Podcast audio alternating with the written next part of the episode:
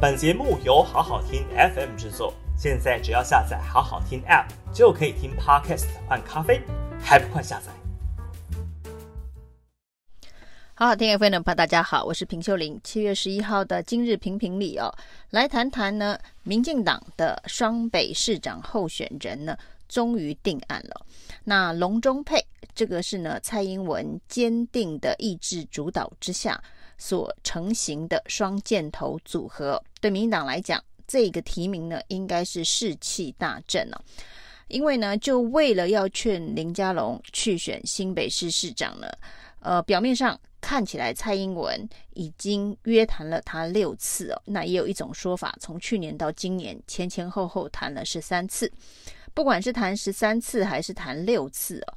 对于一个民进党内领导权威、权力这么大的一个总统跟党主席来讲哦，林佳龙真的是非常非常的难劝进哦。但是蔡英文却没有放弃哦，那连续劝了他六次。其实比较尴尬的应该是林佳龙本人哦，因为在蔡英文不断的游说劝说的过程当中哦，林佳龙都是非常公开的拒绝，不是在台面下私下的拒绝，而是公开的在各式各样不同的场合、不同的媒体的访问当中。表示呢，他无意参选新北市市长，他要选择的战场呢是台北市哦。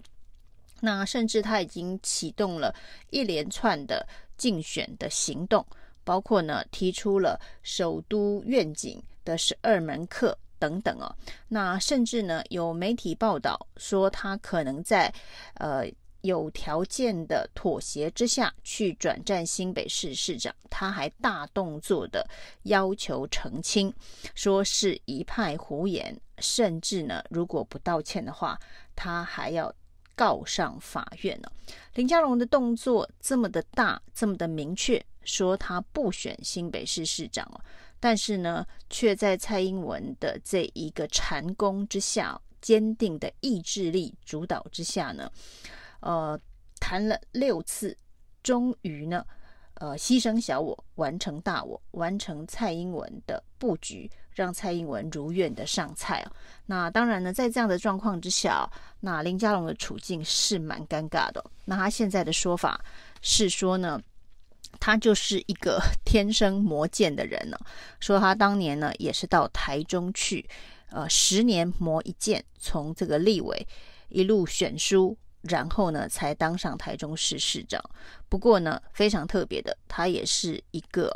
这个没有办法连任成功的首都的直辖市市长。他只做了一届的台中市市长就被打败了，这恐怕是他的这一个呃战场当中一个比较尴尬的败绩啊。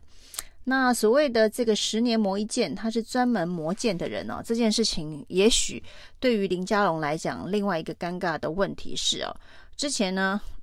私下问林佳龙为什么坚持不选新北市市长哦，那当然他都是暗指新北市是苏贞昌的地盘。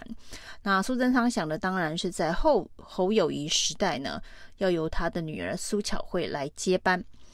但是，当林佳龙如果又抱着十年磨一剑的这个心态到新北市参选新北市市长的话，那这十年磨下去哦，那就没有苏巧慧在后侯友谊时代接班的机会哦。那这恐怕是苏贞昌最不乐见的。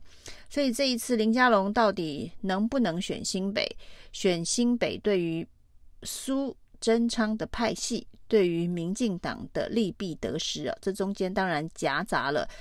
整个政党还有不同派系之间的思考，所以呢才会把林佳龙搞得这么尴尬，连续拒绝这么多次，最后还是不得不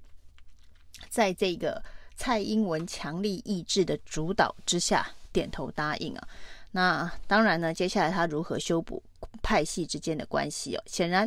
这件事情蔡英文是给了部分的承诺。就是呢，以他自己也参选过新北市市长的经验，那知道要如何整合在新北市的派系啊。那不过呢，这个如果林佳龙真的表态要继续在新北市蹲点，继续磨剑的话，那苏贞昌的动向如何？接下来就是一个观察的重点。那另外一个当然是台北市的提名呢，也在这个今天确定哦。那这一个选对会确定征召陈时中，陈时中也发了简短的证声明啊，说责任来了我就扛啊。那跟这个林志坚当时说球来了就打就接是一样的。所以呢，蔡英文意志的这个选战的布局哦，都有他说了算。朕说了算的味道在里头啊，那这个双北的龙中策，那到底能不能够让蔡英文的这个布局啊，就像他过去一路从这一个反罢免、从公投四大公投、绝地大反攻逆转胜的这一个顺风球一样，也很顺利的在双北拿到好成绩哦。这当然是蔡英文一路以来的战功彪炳当中。这一次的布局能不能够也得到同样的成绩啊？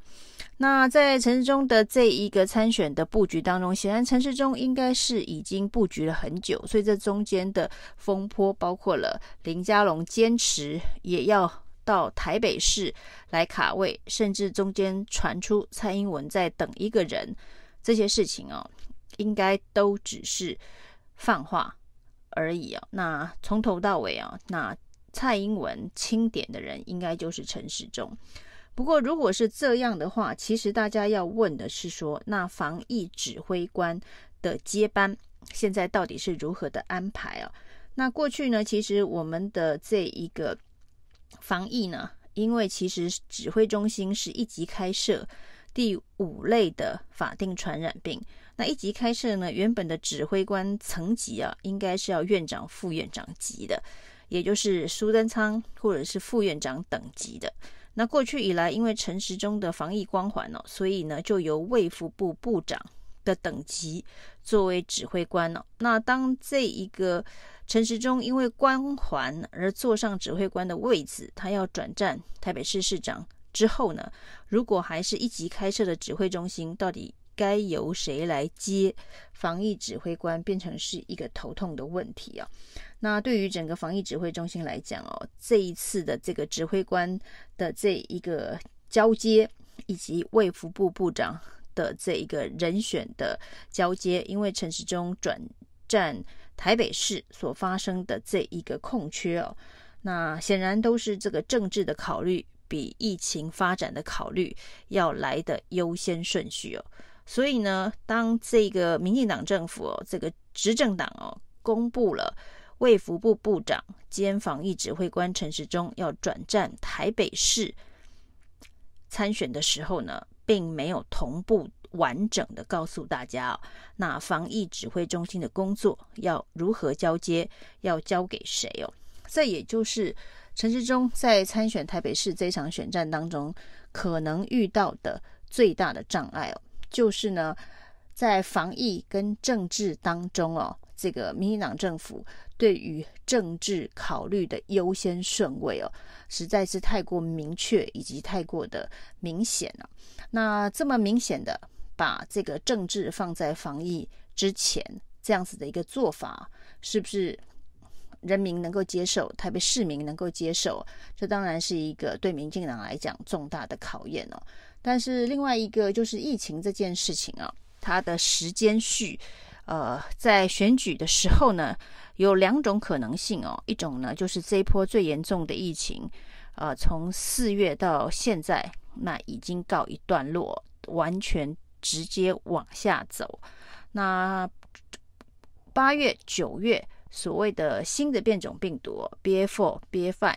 没有另外一波再起的疫情哦，这对陈时中来讲会是一个呃比较有利，有可能大家已经忘记了之前。的防疫之乱呢、那对于呃台北市的三卡都来讲，